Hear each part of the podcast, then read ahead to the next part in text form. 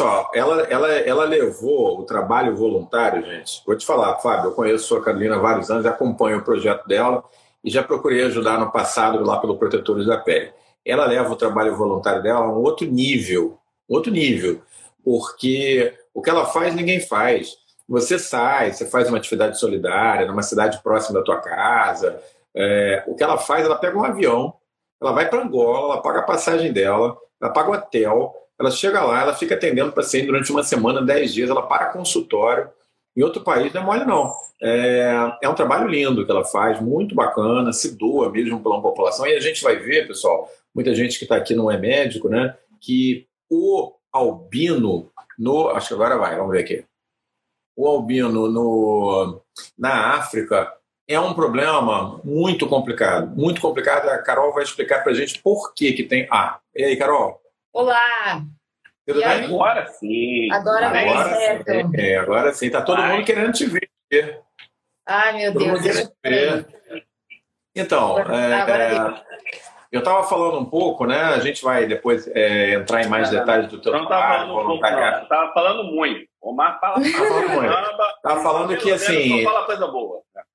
É, eu fiz uma postagem hoje porque eu acho que a disposição da Carol para, sem querer ser piega, sem querer ser, mas a disposição da Carol para se doar, para trabalhar, ela é contagiante, porque assim, é, eu estava falando, Carol, que uma coisa é você ter um trabalho social, a gente procura fazer coisas aqui, eu faço aquele congresso todo ano, e aí a gente reverte parte do resultado do congresso para a comunidade, a gente já doou aqui banheiro para banho público de, de morador de rua e tal. Isso é uma coisa. O que você faz é uma coisa num outro nível. Né? Você sair do teu país, pagar sua passagem, pagar o hotel, parar consultório, parar tudo, é, ter lucro cessante, porque você parou de trabalhar aquele período, para ir lá num local.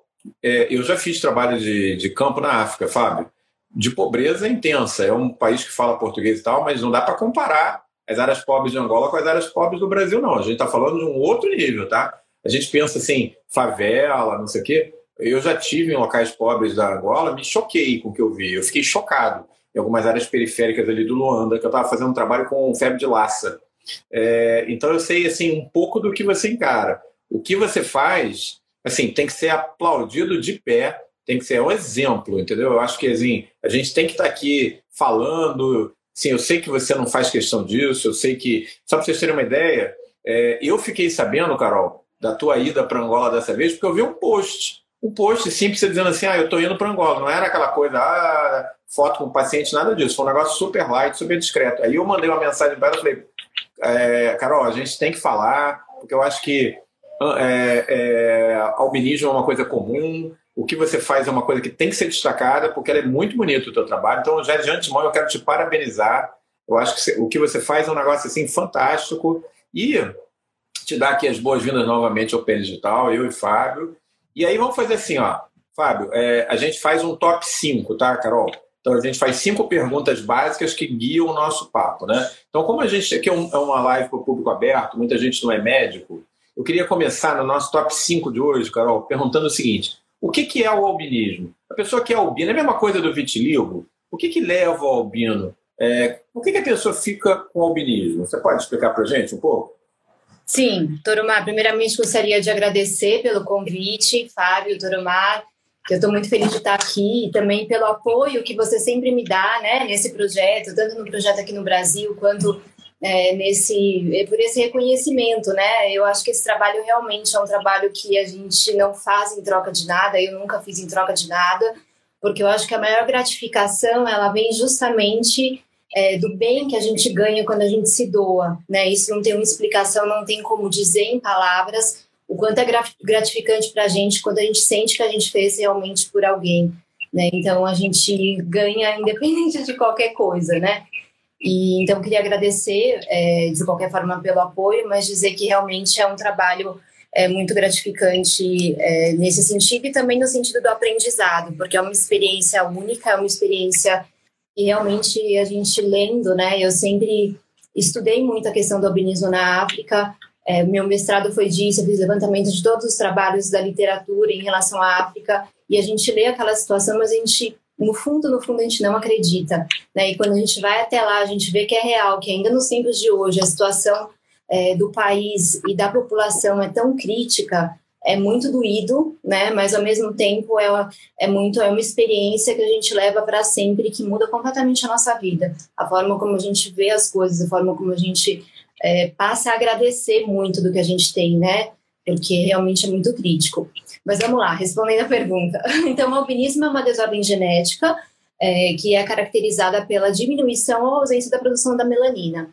E além do acometimento cutâneo, ou seja, da redução da melanina na pele, né, que leva a uma maior suscetibilidade ao câncer, uma maior suscetibilidade ao fotoenvelhecimento, existem algumas alterações visuais decorrentes da é, deficiência de alidopa, que é um precursor da melanina. Então, as pessoas com albinismo, a grande maioria das pessoas com albinismo tem também essa deficiência visual. Então, tem uma baixa visão, tem é, uma retificação da mácula, que é a região da retina responsável pela visão, eles têm déficit de refração, então hipermetropia, miopia. Então, é, são essas duas características principais nas pessoas com albinismo.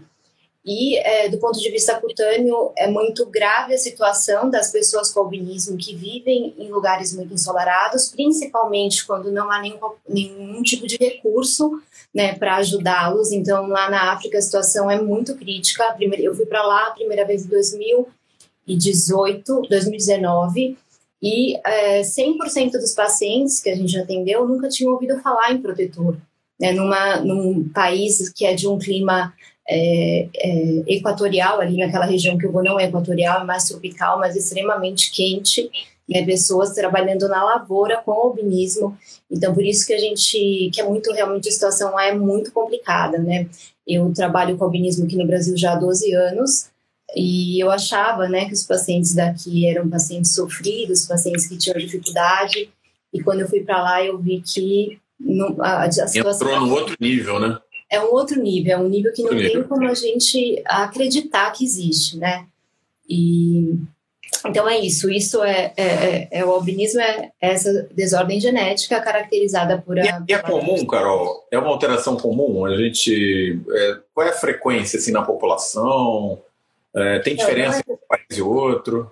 É, não é comum. A, a incidência mundial é 1 para 20 mil mas ela é mais prevalente em algumas regiões do que outras. Então, por exemplo, Estados Unidos é 1 para 47 mil, já em algumas regiões da África chega a ser a 1 para 1.000, 1 para 500. Por quê? Porque na África as pessoas elas vivem numa conformação é, tribal em muitas regiões, né? Então existe muito casamento é, consanguíneo, né? Então entre parentes é muito comum lá, por incrível que pareça, ter casamento entre irmãos, casamento entre primos, às vezes até entre pai e filha, né? É, por incrível que pareça, isso acontece. Então, isso faz com que haja uma perpetuação do gene, né? Porque é uma doença autossômica recessiva, ou seja, precisa ter o gene do pai e da mãe. E aí, por isso que nas regiões em que é, existem comunidades mais fechadas que se relacionam entre si, a incidência é maior. Então, na África é, é a região de maior incidência, né, no, no mundo. E me fala uma coisa, assim, isso confunde um pouco a cabeça das pessoas, né, principalmente o não médico. O vitiligo e o, albino, o paciente que tem vitiligo e o paciente que tem albinismo, são coisas diferentes, né? É, assim, de uma maneira assim mais direta, mais prática, mais simples, você consegue assim mostrar essa diferença? O que, que é um, mesmo aquele caso que tem um albinismo extenso, né? E o, o é, desculpa, um vitiligo extenso e o albino, qual que é a diferença, né?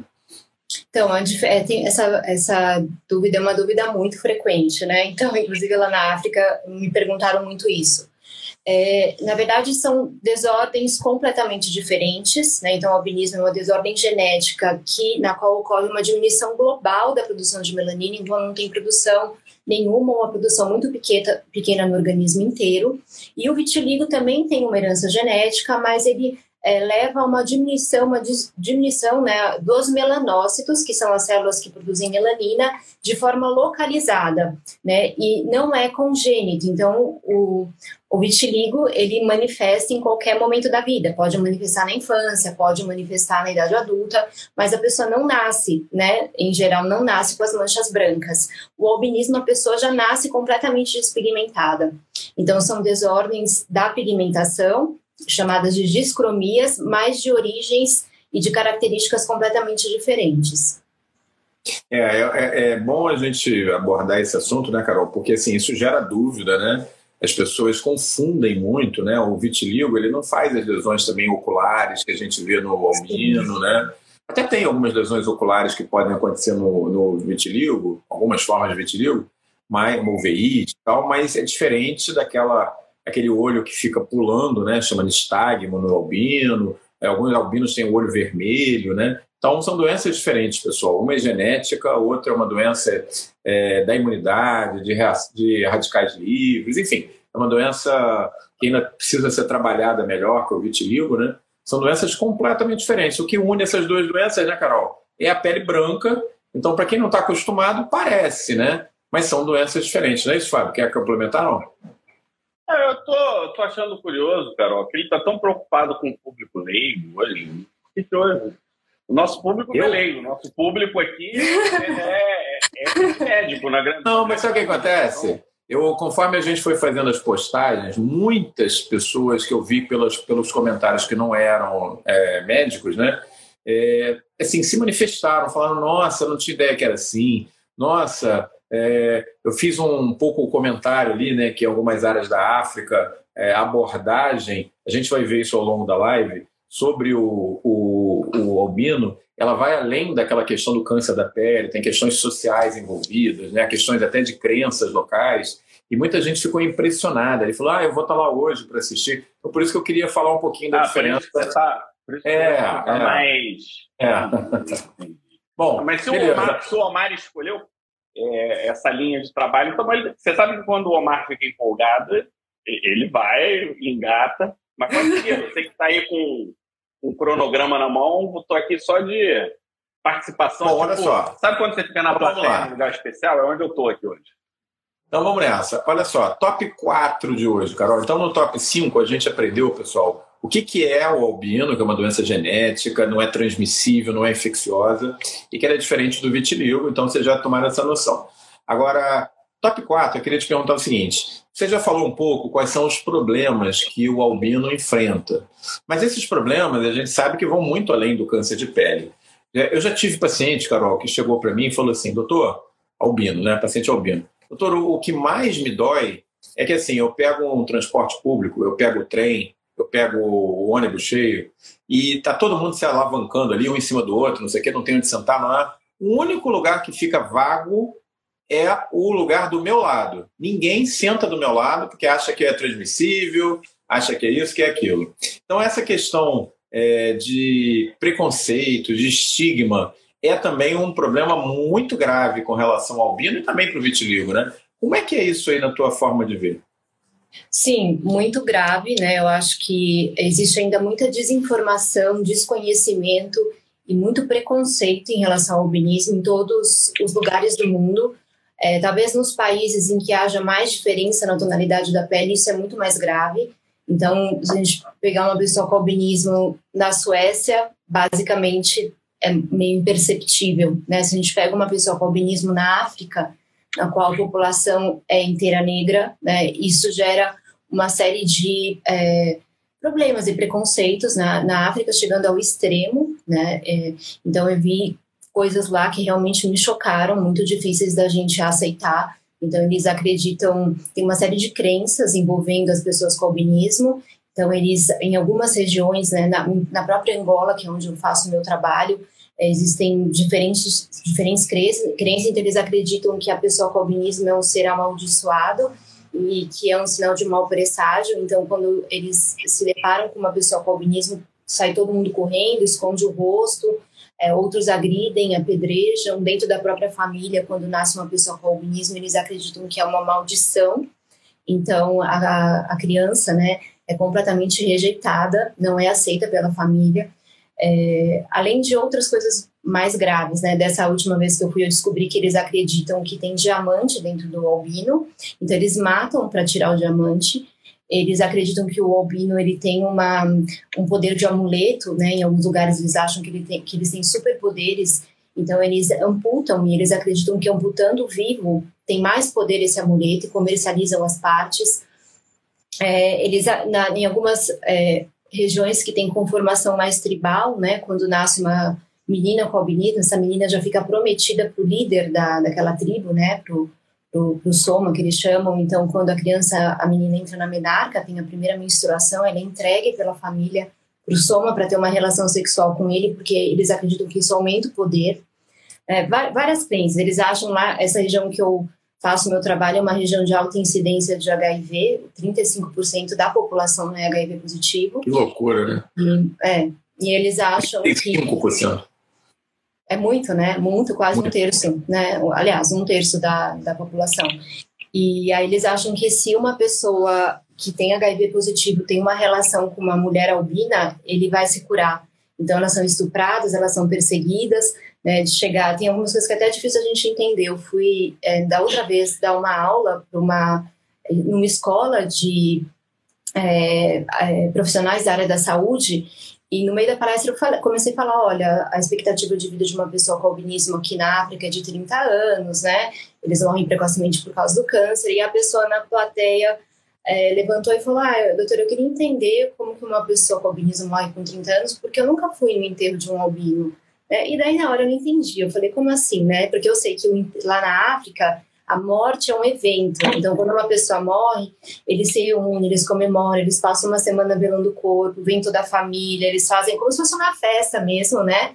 É, e aí eu falei, acho que como o albino ele é recriminado, né? Ele, ele é rejeitado, talvez eles não façam enterro para as pessoas com albinismo. E aí depois conversando com os médicos de lá, eu entendi, realmente eles não fazem quando a pessoa com albinismo morre, ninguém comenta com ninguém, é como se, né, não existissem. E, como se fosse um pária, né? Um pária na É, e ele, aí um dos motivos é que eles comercializam o corpo, eles vendem o corpo, então não tem enterro, não tem nada, né? Então eles vão e comercializam o corpo. Então eu, é, eu, eu li, eu, eu, li, Carol, que em alguns locais da África, eu tive na Tanzânia, Tanzânia é um país que eu conheço razoavelmente, também tem um problema grave com o albino lá, que lá já tem uma precificação na Tanzânia, que o corpo de um albino custa no mercado negro alguma coisa em torno de 75 mil dólares, o que em, no padrão africano é uma coisa absurdamente alta, né? Sim, sim. A Tanzânia é um dos lugares que tem a situação é mais grave, né? Inclusive as crianças, as pessoas com albinismo, elas são protegidas pela ONU, elas vivem em abrigos, né? Porque realmente há uma perseguição muito grande. É, e é, o mais chocante é que ainda hoje, né? Porque às vezes eu tinha ouvido muito falar da, dessa questão da Tanzânia e tudo, mas eu falei, ah, acho que, acho que isso é uma coisa do passado, né? Mas isso acontece, a ONU tá, faz uma, uma, uma presença ativa na Tanzânia para tentar proteger as pessoas com albinismo, e mesmo assim, às vezes, não conseguem, né? Eles são mortos, eles são perseguidos. Então, é uma coisa que é muito chocante para a gente, né? No Brasil também existe preconceito, é, graças a Deus aqui a gente tem mais, né, as pessoas no geral têm mais acesso à informação.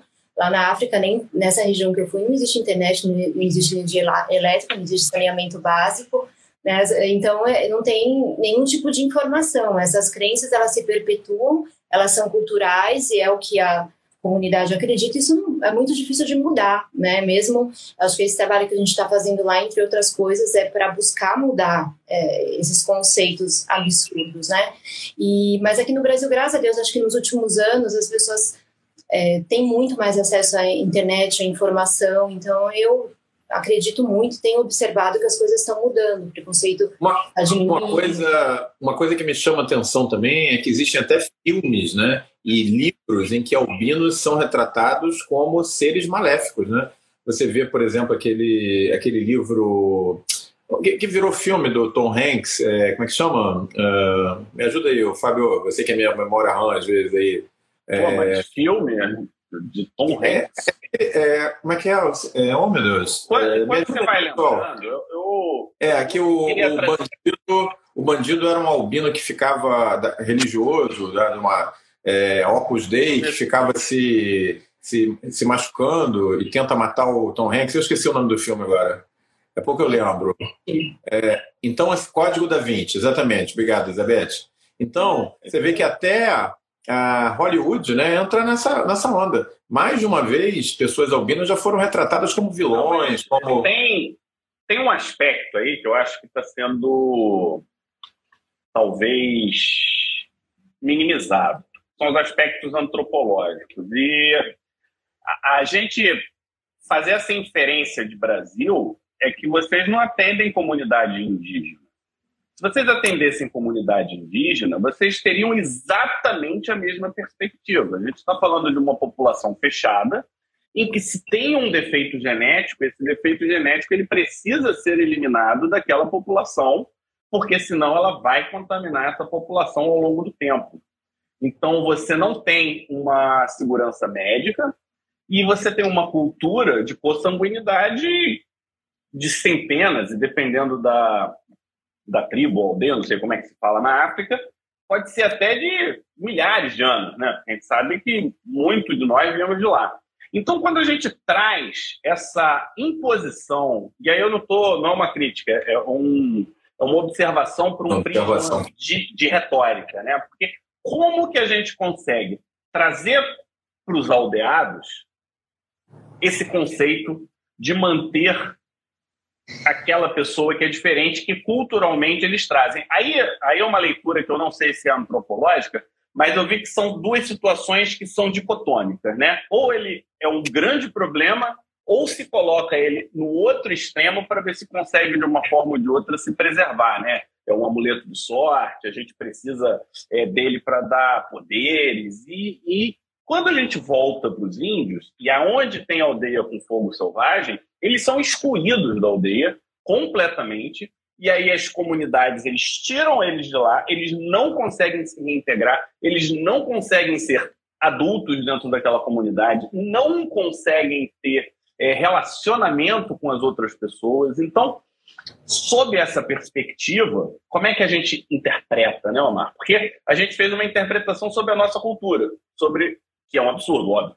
Eu não estou botando isso em xeque de jeito nenhum. Mas a gente não pode ignorar o fato deles serem tribais, e eles e isso contaminar e atrapalhar a genética da tribo e da consanguinidade. Né? Como é que a gente conseguiria, então, então é, solucionar é, na verdade, equação, né?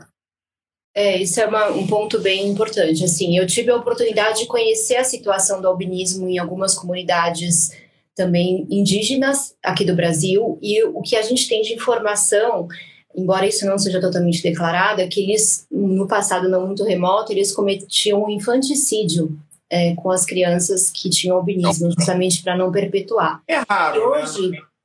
Em, é, a gente não vê muito, né? É, não, mas aí hoje isso não acontece mais, né? E tem muitos, tem algumas é, comunidades indígenas que têm muitos albinos. Eu já recebi vários relatos da região ali da é. Amazônia, a gente tentou, inclusive, fazer um trabalho aqui em São Paulo mesmo, no Pico do Jaraguá, tem uma comunidade indígena, e a gente ficou sabendo que tem 11 pessoas com albinismo, que é bastante numa comunidade pequena, né, principalmente porque isso perpetua o gene, e a gente até tentou fazer, um, eles, é, a abordagem, assim, o trabalho com, as, com os indígenas é bem difícil em vários âmbitos, né? Então, na questão da proteção, tem que ter uma série de autorizações, o governo, uma parte burocrática, e eles mesmos não aceitam muito a nossa ajuda eles têm uma resistência muito grande, eles acham que né, vão ser lesados. Então a gente tentou fazer esse trabalho até para entender melhor a situação e para prestar assistência, porque a informação que a gente recebeu é que as crianças com albinismo indígenas estavam é, na rua pedindo, né, embaixo do sol, e a gente não conseguiu fazer esse trabalho, mas a informação que eu tenho é justamente essa. E esse é um ponto que me foi questionado, né? Lá na, na África é muito difícil até a gente passar informação, porque eles têm, eles não têm é conhecimento básico para entender, né? Então, quando eu falo, ah, é uma doença genética, eles não fazem ideia do que seja genético, não sabem o que, que é genético, como que eu vou conseguir explicar isso, né? Até em relação ao próprio câncer, na primeira palestra que eu dei lá, eu falei, olha, vocês têm que cuidar da pele, porque pode ter câncer da pele e tal, tal. Aí depois eu fui descobrir que eles não sabem o que é câncer, né? Lá, câncer é uma doença que a expectativa de vida é de 45 anos, não tem uma prevalência muito grande, eles não conseguem entender o que é câncer. Então, mas aí eu fui explicando, tentando explicar de um jeito mais assim didático e mais acessível possível, e depois eles perguntaram para mim no final isso uma palestra que eu dei para um grupo de pessoas com albinismo. É, mas então, doutora, o que, a gente tem que fazer, né, para a gente não ter mais, para isso não acontecer mais? A explicação é que não tenha casamento entre né, parentes. Mas aí surgiu uma polêmica, porque como que vai fazer? Né? Aí uma pessoa com albinismo falou, mas como que a gente vai fazer? Né? A gente Primeiro que também não dá para saber, né? Eles questionaram muito isso também. Dá para saber quando uma pessoa carrega o gene do albinismo, eles têm umas crenças lá que dependendo da cor do olho, aquela pessoa carrega o gene, o gene né? Eles, eles falam de uma outra maneira. Aquela pessoa pode é, passar o albinismo, então não pode se relacionar. E aí entra numa questão meio difícil, né? Porque a gente vai proibir o casamento, eles São comunidades isoladas, né? É. é. Israel é. tem uma. Israel é uma outra região que tem muitas pessoas com albinismo, porque também é um país pequeno que as pessoas acabam se relacionando entre si. Para algumas doenças genéticas, eles fazem o teste, eles lá têm uma, uma medicina muito avançada, né? Tem uma condição muito boa em termos, principalmente nessa parte genética. Então, eles fazem o teste antes do casamento. E aí, se tem alguma chance de ter ou albinismo, outras doenças até mais graves, eles proíbem o casamento. Um, um, aconselhamento pré-nupcial, né? E eu vou te trazer que essa dificuldade de comunicação, ela é muito parecida. Você contando a história, é, eu vejo assim muito em relação aos os portadores de pênfigo folháceo, tipo fogo selvagem aqui. Você vai fazer um, uma explicação, eles não entendem absolutamente nada do que você está falando. Aí, comunidade ribeirinha, né? Não, é, é, indígena mesmo, com um dialeto próprio, aí tem um tradutor, que aí eu falo uma coisa, o tradutor ele traduz o que ele entendeu para o indígena. Aí quando ele chega na aldeia, é, ele tem que ter o aval do pajé, porque se o pajé não aprovar, ele não, não toma, porque tudo que entra pela boca tem que ser aprovado pelo pajé. E aí eles dizem que isso está relacionado a uma maldição e que ele foi amaldiçoado e que não pode. Como a gente consegue fazer esse tipo de comunicação? Aí o que, que acontece? Os que se rebelam, eles são acolhidos pelo sistema de, de saúde indígena e conseguem morar aqui na, na cidade. Eles ficam deslocados na cidade, mas o, o, o Estado ele tem uma estrutura para acolher.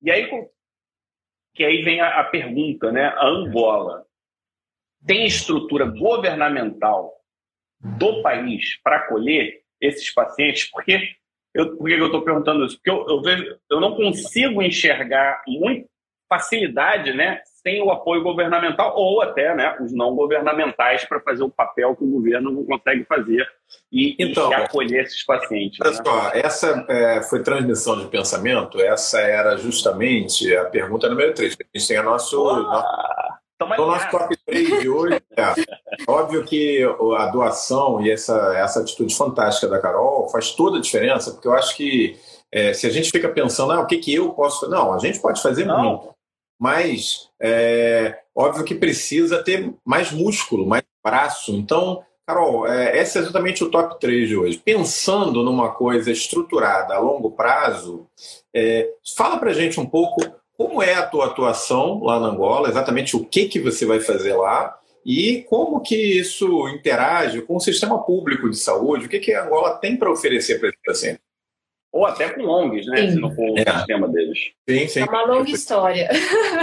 Tive uma série de problemas e dificuldades em relação a isso. É, mas, na verdade, eu acho que no primeiro momento, quando eu fui para lá, eu fui até com um pouco de ingenuidade eu, e de, né, assim, eu queria entender como era a situação lá, eu já tinha estudado, eu queria entender, eu queria ajudar, né, eu tava, a gente tinha a resposta do trabalho aqui no Brasil, que era uma resposta muito positiva, então eu estava nesse movimento e fui, né, fui com a cara e a coragem, na verdade a aldeia que é uma... Foi assim mesmo? Você não teve nenhum contato? Como é que... O, Nada, na, verdade assim, tem, é, tem a Nissi, que é uma ONG brasileira que já atua há 12 anos em Angola, nessa região especificamente, e eles fazem um trabalho muito forte no sentido de acolher crianças, né? Eles têm é, conseguiram construir uma escola que hoje tem quase mil crianças, mais de mil crianças. Então, eles fornecem alimento. Muitas crianças vão, inclusive, pelo alimento, que não tem o que comer, né? Então, elas caminham, às vezes, três horas para ir até a escola, exclusivamente pelo alimento. Então, eles foram construindo uma, um trabalho muito forte lá, com o apoio do governo, eles acabaram tendo bastante influência ali na região, né? E aí eles começaram a ver no meio desse trabalho deles essas pessoas com albinismo vindo, com tumores muito avançados e em estados muito críticos, e entraram em contato com a Sociedade Brasileira de Dermatologia pedindo uma ajuda, né, se alguém poderia orientar é, em relação a esses pacientes, e a sociedade é, reportou a mim, porque eu, no fim, acabei né, virando referência em albinismo pelo meu trabalho aqui no Brasil. E aí a Brenda, que é a, a, a missionária de, dessa ONG, entrou em contato comigo e me convidou. Quando ela me convidou, eu não pensei duas vezes. Eu falei, eu vou. Eu gosto de trabalho social, uma coisa que me traz realização e eu tinha muita curiosidade de entender, né? E aí eu fui com a cara e a coragem. e ela falou, olha, eu tenho meu trabalho aqui no Brasil há 12 anos, nós temos 300 pacientes cadastrados, né? E lá, sem comunicação nenhuma, sem internet, sem rádio, sem nada, em uma semana que eu fiquei lá, eu atendi quase 80 pacientes. Em uma semana, né? Então, os pacientes vieram chegando porque é uma necessidade muito grande, uma carência muito grande. E eu fui, fiz esse atendimento. É, na verdade, eu tentei um contato inicial com a, o pessoal da Sociedade Angolana de Dermatologia, né? E Pra, porque também eu entendia né, que eu ia chegar num país que não é o meu país, exercendo de uma certa forma a medicina. É, e eu, claro, né, eu acho que a gente, com outra pessoa vindo aqui no Brasil fazer um trabalho assim, a gente também teria resistência, né? E aí acabou que não, não tive um, um, super apoio da sociedade, acabei fazendo esse trabalho e depois que eu saí de lá, assim, foi muito difícil, porque eu falei, gente, eu não posso ver essa situação e vi coisas muito críticas. Então, pacientes muito jovens com tumores super avançados, sem nenhuma assistência, como eu falei, eles nunca tinham ouvido falar no protetor solar, né, sem nenhum tipo de orientação, nada, zero. Eu falei, eu não posso ficar parada diante dessa situação. E aí eu voltei e falei, vou buscar ajuda. E aí eu encontrei, parece que Deus vai, né, colocando as coisas no caminho e favorecendo o nosso trabalho e ajudando. Então eu acabei tendo o apoio que eu já tinha aqui no Brasil da, da representante de direitos humanos da ONU, que acabou entrando em contato com o governo de lá. É, eu consegui apoio de uma ONG espanhola que se chama Biansan Care, que já faz um trabalho na África há muitos anos. Eles trabalham em 11 países exclusivamente com albinismo, a Mafalda Soto, que é a CEO dessa ONG. Eu consegui apoio de laboratório, a SGIM né, fez um apoio financeiro para o projeto. Eu submeti, submeti o projeto para a é, Liga Internacional de Cidades Dermatológicas, que faz um trabalho, eles também têm um, um, uma verba, né, um budget unia, uh, uh, anual para projetos sociais. Aí submeti o projeto, ganhei o prêmio. Então eu fui juntando forças e consegui um, um apoio financeiro para voltar e seguir com o projeto.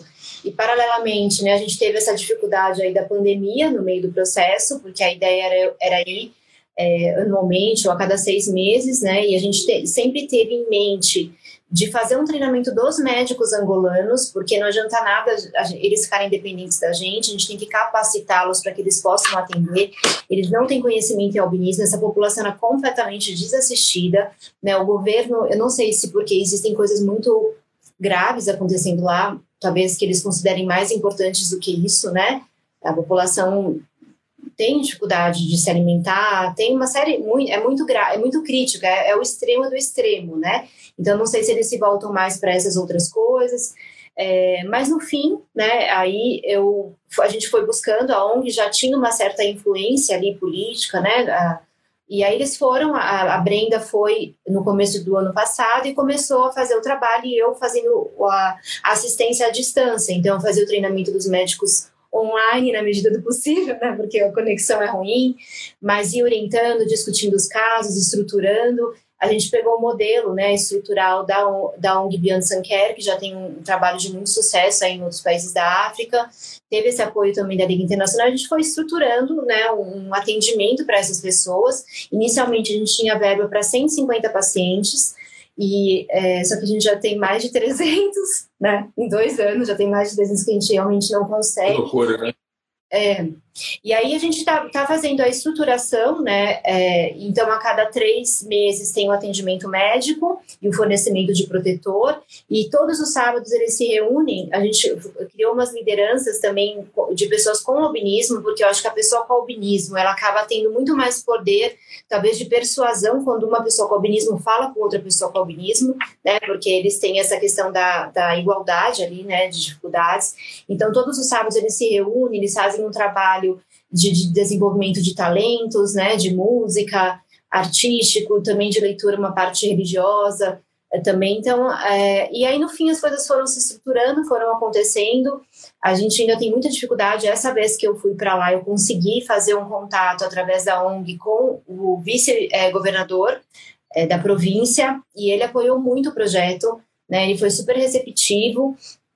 A gente tem algumas dificuldades lá porque tudo é, muito tem muita questão de necessidade de troca né, em relação às coisas, mas assim, é, no fim, o governo está então apoiando o projeto neste momento, que dá para a gente muito conforto, a gente saber, porque é muito difícil você ir para um lugar, né, ainda mais um lugar como Angola, e não ter um apoio do governo para o trabalho que né, você desenvolve. Então agora a gente conseguiu criar esses links aí nessa semana que eu que eu estava lá, é, com o governador, a gente conseguiu um apoio muito importante dos médicos angolanos, então que são maravilhosos. Né? Então eles são muito, eles querem, são muito humanitários, eles querem ajudar, eles querem aprender, né? O interesse deles é de aprender, a troca que a gente faz com eles, né? Que eu pretendo fazer ainda mais é realmente de ensinar para que eles possam estar capacitados, né? Para desenvolver o projeto e agora novas esperanças, né? Porque quando eu fui a primeira vez, não tinha nenhum tipo de respaldo. A gente fazia o atendimento ali na aldeia mesmo, né? Não tinha nenhum tipo de respaldo hospitalar para o nosso trabalho. E agora, nesse ano, de um ano, dois anos para cá, eles construíram um hospital muito bom, de uma estrutura maravilhosa. E eu estou criando um link com esse hospital, que é um hospital autônomo, né? É, e que esses médicos angolanos que apoiam a gente desde o início são desse hospital, para a gente fazer um, anualmente levar uma equipe né? Então, a gente levaria uma equipe com cirurgiões, bucomaxilo, cirurgião plástico, é, cirurgião oncológico, dermatologistas, é, para lá, para ficar uma semana e prestar, operar esses pacientes, né? Porque hoje a gente tem essa dificuldade. Eles, para vocês terem uma ideia, não tem anatomopatologista lá. Então, a gente, eles tratam o câncer sem ter diagnóstico, sem ter, é, tratam, tiram um tumor e não tem, né, é, então, eles têm muita, uh, tem pouquíssimos médicos em Angola e pouquíssimos especialistas. Então, eles ficam sedentos mesmo de aprender, né? Então, é uma coisa que eu tenho muita vontade de realmente fazer essa troca com eles. E eu acho que para nós brasileiros é uma experiência maravilhosa, é uma experiência que todo mundo, todo médico deveria ter, porque realmente transforma a vida, que é a medicina de guerra mesmo, né? a gente reclama das coisas aqui que não tem estrutura, que não tem, mas assim, não tem estrutura ninguém sabe que não é, não é ter estrutura, é só ir para lá. Não, é. Ali você entra. Eu, eu fui fazer esse trabalho em Angola, Carol. Eu não fui para essa área em que você. Eu, eu, eu, visitei Benguela e visitei mais Luanda, né? Ah, Benguela é, tem mais estrutura, é, é, é... mais ao norte. E, é. e, assim, eu me, eu me espantei, porque assim, Luanda é uma cidade bonita, é uma cidade que em algumas áreas ela lembra um pouco Salvador, né? Porque ela tem a coisa de ter dois andares, dois, dois alturas, lembra um pouco Salvador. Tem uma baía muito bonita que lembra um pouco a Baía da Guanabara, aqui no Rio. Agora, é o seguinte, você sai ali daquele circuitinho. É, eu me lembro que eu tinha um transfer especial para ir na universidade, que eu fui conhecer lá a universidade, a faculdade de medicina na Universidade de Angola. E aí o cara, o motorista, ele errou o, o retorno e aí não entrou no lugar certo e foi mais para baixo. E aí o pessoal que estava comigo de Angola entrou meio que assim, ficou super estressado. Aí eu não entendi por quê. Quando eu fui lá para baixo, é que eu saquei por quê. Você saiu daquele centrozinho ali, andou mais uns, sei lá, 500 metros para fazer o retorno. Gente, eu nunca vi uma favela, um local daquele jeito aqui no Brasil. Dentro de Luanda, é uma pobreza, um negócio assim inacreditável. Eu, eu, eu, fui nessa, nessa viagem para a fundação, era o primeiro congresso do KDV, é Colégio Angolano de Dermatologia e Venerologia, que é, seria a versão SBD, né? Então, eles me pediram ajuda, eu era presidente da sociedade ainda, eu passei para eles como é que era mais ou menos o nosso estatuto, para ajudar a fundar o KDV, né? Porque eles não tinham, um país com 50 milhões de, de pessoas não tinha uma sociedade de dermatologia. Aí eles gostaram, me agradeceram e me convidaram para o primeiro congresso. Foi aí que eu fui a Angola a primeira vez. E assim, foi um país fantástico, eu adorei, eu tenho vários amigos lá em Angola. Agora, é um país de contrastes gigantescos, muito mais do que o Brasil, né? Quem vai lá sabe a realidade do que é, né? Sim, muito. Essa é, Luanda é uma cidade perigosíssima, né? Perigosíssima, assim, é a violência muito intensa e justamente isso, né, as regiões é, mescladas, regiões muito ah, perigosas no meio, né? E a, Luanda ainda, eu acho que ainda tem uma tem essa questão da desigualdade social muito forte, mas ainda tem pessoas que têm um poder aqui, aliás, tem muitas pessoas que têm poder aquisitivo é, muito Tem pessoas que estão muito bem e tem o pessoal que está no nível de pobreza, mas vou te falar, não é um nível de pobreza. Você vai aqui nas favelas, a gente já fez trabalhos é, voluntários aqui nas favelas do Rio, você tem uma estrutura razoável, muitas pessoas têm geladeira, tem todo mundo, muita gente com ar-condicionado, inclusive e tal. Quando você vai lá, não é assim, não. O negócio é. É, essa região especificamente forte. que eu faço trabalho é uma região que não tem pessoas de poder aquisitivo alto. É basicamente toda a população ou é uma classe média ou é uma classe muito, muito baixa, mas é extrema pobreza. É. Então, de não ter energia elétrica, não tem energia elétrica, né? Como que a gente é. pode acreditar hoje que existe algum lugar no mundo que não tem energia elétrica? Não tem saneamento básico, então de chegar assim, é, e é uma dificuldade, né? Porque eu vou, quando a gente presta atendimento às pessoas com albinismo, então vem crianças de 3, 4 anos com queimaduras assim, de chorar, assim, de é, não acreditando nisso. Né? Eles Bom. têm crianças já 9, 8 anos com tumores avançados, né? Então, e aí você fala, e aí você descobre que a criança trabalha na lavoura, com 3, 4 anos, vai ajudar a mãe na lavoura, o pai. E aí a gente pergunta, né? Mas a gente fala, mãe, seu filho não pode trabalhar na lavoura, não tem condição, ele tem albinismo. E vai explicar, e a, a pessoa fala, a mãe fala, mas doutora, se meu filho não for para a lavoura, a gente não tem o que comer. Né? Então, assim, é, e você fica numa situação, o que, que você vai fazer, né? É, de chegar assim de crianças, ah, então pelo menos não tem acesso ao protetor, vamos usar roupa mais comprida, blusa comprida, calça comprida, né, para ter uma barreira física ali já que não tem acesso ao protetor. Mas ele não tem calça, ele só tem essa saia, só tem essa bermuda, né? Não tem, não tem, eles não têm. É uma coisa assim que realmente para gente é, e eu ouvi assim, ah, mas aqui no Brasil a gente tem também muito problema que você deveria ajudar aqui no Brasil, né? Mas não, gente, assim, é uma, é uma situação que eu, eu não tenho conhecimento total de situações mais distantes, norte, nordeste, de comunidades isoladas, mas eu não, não acho que chega no ponto do que eu vi lá, né? Assim, realmente... É Carol, é... Para a gente seguir né, no nosso top de, de hoje, a gente já fez três tops, faltam dois ainda. Eu queria te perguntar no nosso top 2 de hoje. Trazendo essa experiência e a realidade do problema do albinismo para o Brasil, porque você tem essa experiência toda e realmente é, você me mandou várias fotos, é um negócio impressionante, pessoal, impressionante.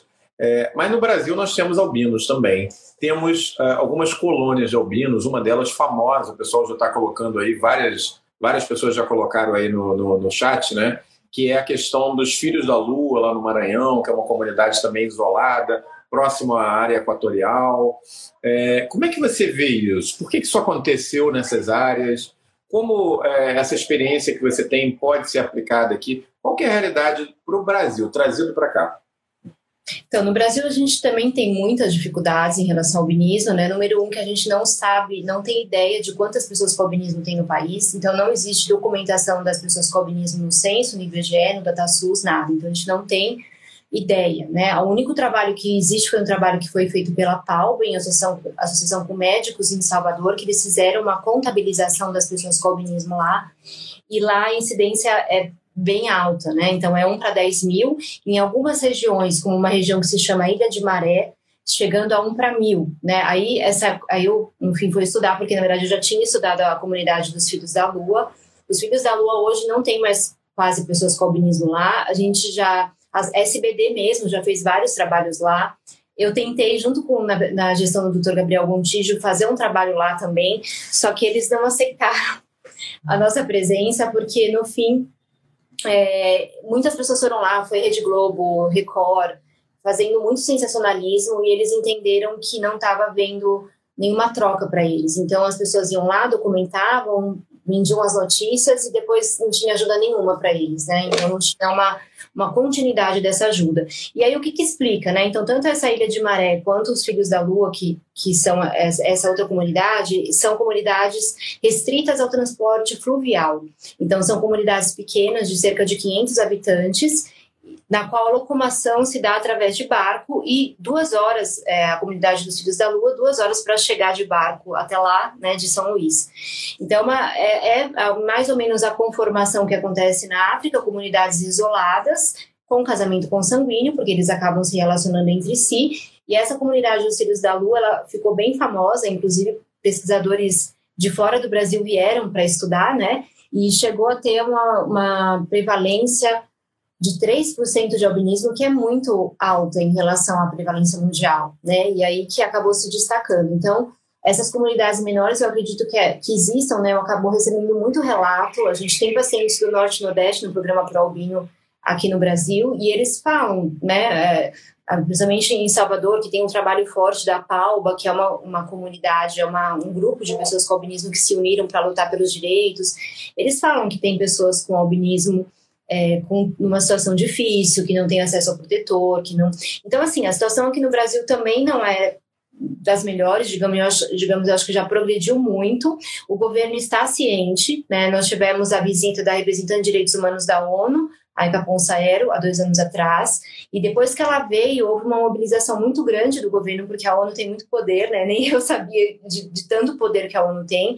Então, quando ela veio para chamar a atenção e fazer um relatório da situação do albinismo, ela foi para Ilha de Maré, ela foi para Alagoas, ela conheceu todas, toda a situação também no Norte e Nordeste, e aí o governo entrou em contato com a gente, é, o Ministério da Saúde, é, com essa ideia de desenvolver um projeto piloto na Santa Casa, né, que a gente já tem ali a, uma estrutura já formada de um projeto multidisciplinar para atenção às pessoas com albinismo e oferecendo da gente fazer um trabalho em conjunto com o Ministério da Saúde, de desenvolver um piloto para depois expandir para outras regiões do Brasil e eles se comprometeram a fazer a documentação né, das pessoas com albinismo em termos de a gente entender nascimentos, óbitos, as causas do óbito, né? Porque tudo isso tem que ter um controle, até para a gente entender qual é a situação, né?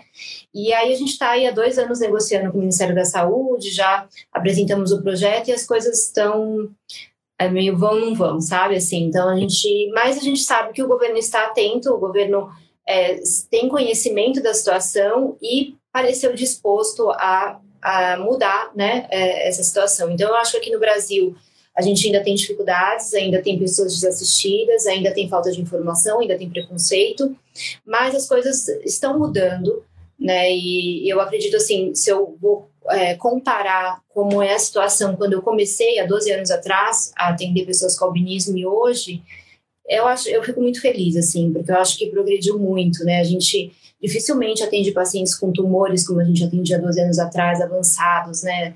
Tumores, assim, é, como eu cheguei a ver, né? Uma, uma paciente que eu atendi uma vez com 27 tumores e foi a óbito, né? 27 anos de idade. Então, é, eu não vejo mais isso hoje. Eu acho que tá, a gente faz um trabalho muito, muito forte com as crianças, né? Porque a gente acredita muito nesse no poder de transformação da orientação à criança. Então, e a prevenção é a base de tudo quando a gente fala de câncer da pele no albinismo. Né? Então, esse trabalho de prevenção, de orientação, de cuidados desde a infância mudam completamente o curso da doença.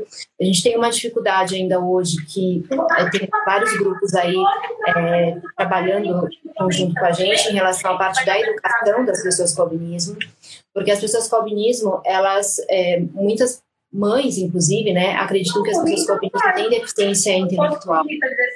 E, na verdade, eles não têm deficiência intelectual nenhuma, muito pelo contrário. Tem vários trabalhos mostrando que eles têm um QI acima da média, que eles têm uma inteligência superior. E a gente vê isso. As crianças, adultos mesmo, que tiveram orientação, que receberam instrução, e se desenvolvem muito profissionalmente, intelectualmente, né? Então, a gente também está fazendo esse trabalho com, acho que precisa ser feito um trabalho nas escolas, né, de orientação de que essas crianças elas têm dificuldade sim é, no aprendizado, mas por conta das questões visuais, que de uma certa forma podem ser contornadas, né, com telelupo, outros recursos, fisioterapia na infância, né, que é o trabalho que a gente faz na Santa Casa, para adequar essa criança ao ambiente.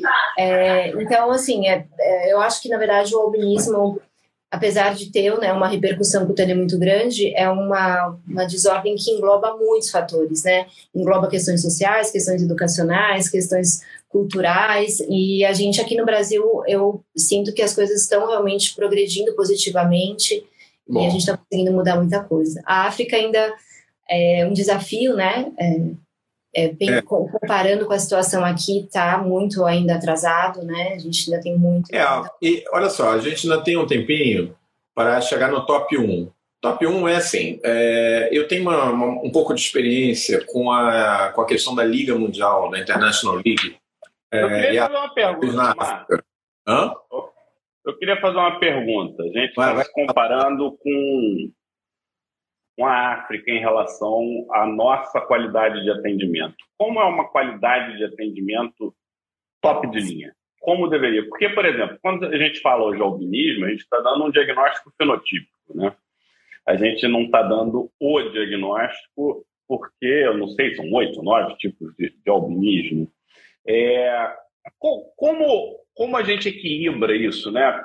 Porque aqui, ocasionalmente, aparece albino. Eu não, eu não atendo, não tenho nem de longe experiência, mas quando vem albino do interior, é, é isso que você falou. É um, é um paciente dificílimo, tumores super avançados, paciente jovem, cheio de tumores e com uma dificuldade de entendimento. E eu gostei muito desse aspecto que você trouxe, de não enxergar, e aí a pessoa é tida como um déficit intelectual, na verdade, ela não enxerga, né? E, e isso tudo pode passar batido. Mas eu tenho, eu, eu, sempre tive essa dúvida, né? Qual que é o impacto, a importância do diagnóstico genético no processo e dentro de um programa perfeito, né? Assim, aquilo, seu sonho de consumo em relação ao cuidado de albino. Acho que isso era legal para a gente ter aqui e almejar e sonhar junto contigo. Você sabe que o é, sonho é, bom o, é quando a gente o, sonha o, junto, né? O Fábio, depois de fazer é, live com o Fábio dois anos, é, a gente nem combinou os tops de hoje, mas o cara parece que leu meu pensamento, porque o top 1 que eu ia perguntar era exatamente isso, era o estado da arte. Era o estado da arte. É. Para onde a gente deve olhar, Carol? Então, é exatamente a pergunta do Fábio, né? Para onde a gente deve olhar? Onde a gente quer chegar? A Liga Mundial tem um trabalho na Tanzânia que ela apoia a Bosch para fazer a, a, produção local de filtro solar e distribuir para a população sem custo nenhum. É, esse projeto é um projeto muito bacana, a Liga Mundial despeja dinheiro lá há 15 anos, mas tem dado problemas. Teve problema de má gestão de recurso, teve problemas locais de transparência com os recursos. Então, a minha pergunta é exatamente essa. Qual o estado da arte? Onde a gente quer chegar? Porque a gente quer deixar, obviamente, uma mensagem de otimismo, né? Então, onde que a gente tem que mirar? Onde dá para chegar quando a gente pensa em albinismo? Então, vários pontos, né? Aí é, é uma pergunta bem complexa. Na verdade, é, são vários pontos que têm que ser abordados para a gente conseguir chegar realmente no atendimento de excelência. Então, a abordagem do albinismo ela precisa ser multidisciplinar, então não é só dermato, envolve oftalmo, envolve fisioterapia ocular. A genética é fundamental, né? Aqui no Brasil, infelizmente, a gente não tem, né? A gente faz uma comparação, estou comparando com a África, mas se a gente compara com a Europa, a nossa abordagem é completamente diferente. Quando a gente vai no, no encontro europeu, que tem um encontro europeu a cada dois anos, né? Agora, é, eu estou bem feliz que eu faço grupo dessa, dessa Liga Mundial, Aliança Mundial de Albinismo, né? Então a gente tem reuniões e a discussão deles é a gente eu não tenho nem assim como discutir com eles, porque a discussão deles é baseada em genética, é baseada em alterações oftalmológicas e genéticas. Eles não têm basicamente problemas de pele. Né? Então, tanto é que quando eu fui apresentar o meu projeto há dois anos na Noruega para esse grupo, europeu, eles ficaram chocados, assim, o pessoal de Israel falou, nossa, a gente tem um grupo já, eles têm 600 pacientes cadastrados no projeto deles, a gente aqui no Brasil tem 300, então eles são o dobro do que a gente é, e a gente não tem dermatologista no nosso, na nossa equipe, porque não tem problema de pele lá, né? Então, assim, a abordagem, ela é diferente dependendo de cada país e da estrutura de cada país. Aqui, infelizmente, a gente não tem acesso ao teste genético, né? o teste genético é caro, e ele é, a gente não tem apoio do SUS. Uma das coisas que a gente tentou inserir, eu acho que esse projeto que a gente está criando e tentando a aprovação do Ministério da Saúde, ele seria o a estado da arte, né? Porque ele envolveria também a equipe teria dermato, oftalmo, a fisioterapia ocular, a genética, né? A gente precisa de um aparelho, que é um aparelho caro, que é um sequenciador de última geração para fazer a pesquisa genética. A gente não tem isso hoje lá na Santa Casa e tem poucos lugares aqui no Brasil que tem. É, então a gente teria que ter esse aparelho, teria que ter um geneticista para fazer, acompanhar com a gente, psicólogo, psiquiatra. É, então são, são várias abordagens para a gente conseguir realmente atender essa população de uma forma extremamente qualificada. Em relação à parte genética, Infelizmente, hoje a gente não consegue fazer, mas cada vez eu tenho notado a importância, né, na prática desse diagnóstico. Nós temos formas sindrômicas e não sindrômicas de albinismo. Né. As formas sindrômicas, muitas vezes, elas se manifestam numa idade tardia e elas têm uma aparência exatamente igual da forma não sindrômica, então a abordagem não pode ser igual. São pacientes que desenvolvem fibrose pulmonar, que desenvolvem granulomatose intestinal. Né. Nós tivemos, por exemplo, uma paciente que ela teve, é, começou a ter dificuldade respiratória, começaram a investigar, acharam, né, é, uma fibrose pulmonar, ela foi fazer uma colonoscopia, fez uma biópsia, ficou sangrando quatro dias, porque nas formas sindrômicas, a irmã Spudilac, por exemplo, tem distúrbio de coagulação, e aí, no fim, eu consegui, né, porque eu tenho uma parceria com a Universidade de Bordeaux, que eu estou fazendo meu, meu doutorado é na genética do albinismo, né, e eu tô, tenho um orientador, que é o professor Abelier, que é hoje a maior referência em genética de albinismo do mundo, e ele faz, ele me, ajuda muitas vezes. Então, quando eu tenho dúvida em algum caso, eu mando o DNA para ele, ele faz análise para mim a gente discute os casos. Então, essa paciente, eu consegui mandar o DNA dela para lá, ela tinha irmãs Kudlak, e aí ela faleceu, a irmã faleceu agora, fiquei sabendo há um ano atrás, a irmã também tinha albinismo. Então, tem vários casos assim, né? Tem muitos casos de crianças que têm um quadro que é completamente diferente das outras, que é um quadro parecido com autismo. As crianças com albinismo, elas têm é, uma, um intelecto muito desenvolvido, quando elas são estimuladas, elas são muito inteligentes, até assim assusta de tanto tão inteligente que elas são. E algumas têm um comportamento completamente diferente, têm dificuldade de desenvolvimento na escola, tem esse quadro de agitação, ecolalia, né, não estabelece é um quadro bem parecido com o autismo. E eu tive a oportunidade de mandar três dessas crianças, né, com um quadro diferente das outras para a França, né, o material, e uma delas, inclusive, veio Irmãs Cutilac tipo 8, que nunca tinha sido descrita, a gente até publicou o caso. Então, a gente ainda tem muita coisa para descobrir de, dessa parte genética, aqui no Brasil a gente, infelizmente, não faz essa abordagem, seria muito importante fazer, né, até porque muda completamente a abordagem né, do paciente e o acompanhamento, então esse é um desafio que eu acho que ainda a gente tem que aprimorar, e é, que, por exemplo, na África está bem longe, né? Porque a gente sempre foca no problema principal. Acho que a gente tem um problema aqui no Brasil que é o câncer, que é o dano da pele, que é mais grave que talvez assim a parte oftalmológica ou genética, mas a gente tem que abordar esse paciente de uma forma completa, né? Então seria isso e essa questão toda de é, conscientização, né? Que eu acho que ainda tem que ser feita, muita ainda para muitas pessoas ainda é desconhecido dentro da própria família existe um desconhecimento. Recentemente, aí há um ano atrás, dois anos, nós tivemos o nascimento de uma criança com albinismo lá na Santa Casa, e a criança nasceu e o pai olhou para a criança, né, o pai e a mãe pardos, e falou: Esse filho não é meu, com essa criança não vai entrar em casa. A mãe foi embora e deixou a criança lá, deixou a criança abandonada, né? Então, assim, Aí, no fim, a gente fez todo um trabalho, né, junto com a assistente social. Então, a assistente social é outro ponto-chave dentro da abordagem das pessoas com albinismo. Então, aí, para orientar esse pai de que, né, e no fim, as coisas se resolveriam. Hoje, a criança é extremamente amada, né, o pai é extremamente presente, ele que leva a criança. Então, ainda existe muito desconhecimento, né, e eu acho que um outro, uma outra barreira, um desafio que a gente tem no Brasil que precisa urgentemente ser resolvido é essa questão do protetor solar. É que hoje a gente não tem. É, acho que as pessoas com albinismo, produtor é fundamental. O posto de saúde deveria oferecer, né, pra, assim como oferece para as pessoas com lupus e para outras doenças, né, a gente não tem oferecimento de protetor solar para as pessoas com albinismo. Então, acho que esse é um outro ponto que precisa ser trabalhado. Em Salvador, por exemplo, eles conseguiram a aprovação de uma lei desde 2005, então eles conseguem oferecer o produtor para a população de Salvador somente, não das regiões periféricas. E eu acho que esse é um trabalho que a gente tem que continuar fazendo com o governo, né, para ter o mínimo, né, que é oferecer o protetor. É uma doença rara, não, é, não vai onerar o governo, né, de, de oferecer, e, e muito pelo contrário, né, porque a gente acaba evitando o tumor. É, o custo de tratamento de um tumor ele é muito maior do que o, talvez, né, não sei falar em termos financeiros, mas é, penso ah, eu que o dano. Que, né? Acho que nem acho que nem é mérito, né? Se é mais barato ou mais caro. Tem que prevenir, não tem que ter câncer, tem que cuidar da pele dessas pessoas, como a gente cuidaria da nossa, né? Tipo, ah, é mais barato, é mais caro com isso, vamos liberar. Não, tem que proteger, tem que orientar e, e essa situação, né, dos pais não aceitarem a criança por não conhecer, mostra o, o caminho que a gente está. Agora, quando você conta a, a tua experiência, vivência aí, a parabenizar, Omar, eu não queria parabenizar pela atitude, mas pela constância da atitude.